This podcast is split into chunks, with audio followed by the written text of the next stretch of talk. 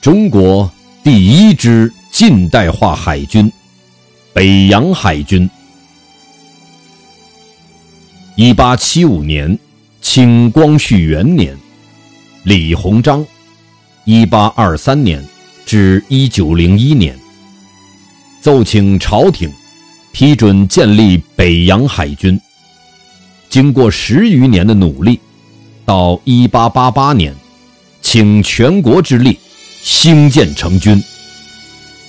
北洋海军共有大小舰艇二十二艘，其中十七艘为主力舰只，购自英、德两国，其规模和吨位居世界第四位。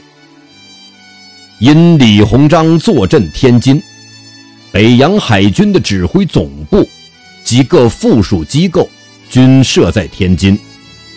如营务处，相当于今总参谋部兼总后勤部；海防支应局、海军储药师医总医院等，